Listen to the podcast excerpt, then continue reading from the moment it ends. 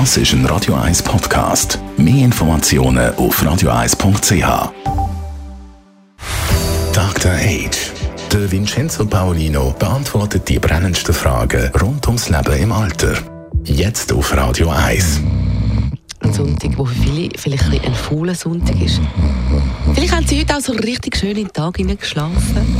Endlich kühlen die Nächte ja wieder ab. Und Schlafen ist elementar wichtig fürs Leben. Wer nicht schlaft, stirbt, sagen die einen. Vincenzo Paulino, unser Dr. Age, nicht nur im Alter, sondern das ganze Leben ist Schlaf ungemein wichtig.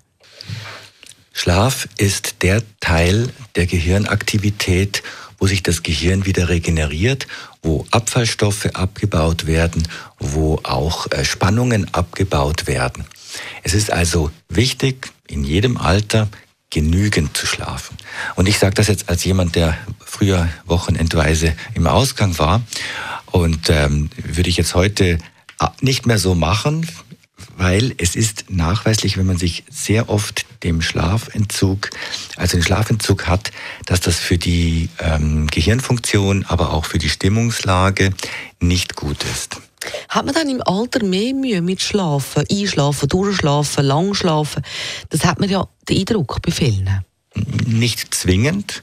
Also der Schlaf ist ja äh, ein, also in Phasen aufgeteilt. Jede Phase geht etwa 90 Minuten und beginnt mit so einem, mit einer Tiefschlafphase und dann geht es so hoch in die REM, also Rapid Eye Movement Phase. Das ist da, wo sich die Augen so bewegen und wo man auch träumt. Und pro Nacht hat man etwa vier bis fünf solche Phasen. Und das ist also für einen erwachsenen Menschen zwischen, sagen wir, sechs und acht, manche brauchen auch achteinhalb Stunden Schlaf. Das ist eigentlich auch ausreichend. Aber es ist wichtig, dass man das hat. Und ich glaube, man muss gerade Menschen, die schon Pflege brauchen, diesen Schlaf auch ermöglichen, auch im Pflegeheim. Und auf das möchte ich noch gerne etwas sagen, nämlich es gibt noch Pflegeheime, in denen regelmäßig der Nachtdienst rundet. Also das heißt, alle zwei Stunden oder alle drei Stunden läuft jemand vorbei, guckt in jedes Zimmer. Und das ist aus der jetzigen, heutigen Sicht sehr kontraproduktiv für die Gesundheit und auch für die geistige Gesundheit von diesen Bewohnern. Also unbedingt schlafen lassen. Wenn man dann aber eben gar nicht mehr schlafen kann, greifen viele zum Medikament. Ist das empfehlenswert? Ich würde sagen, dass man es nicht ganz ausschließen soll. Es gibt Situationen, wo es wirklich nützt, dass man aber sehr gut achten muss, welches Präparat ist es, welcher Wirkstoff ist es und ist dieser Wirkstoff potenziell suchtbildend. Und ähm, da müsste man auf jeden Fall immer mit dem Apotheker oder Arzt sprechen.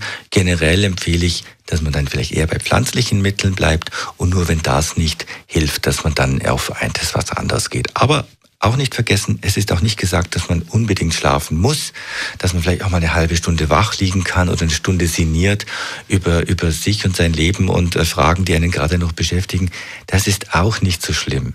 Also es ist nirgends geschrieben, dass man die ganze Nacht wie ein Stein schlafen muss.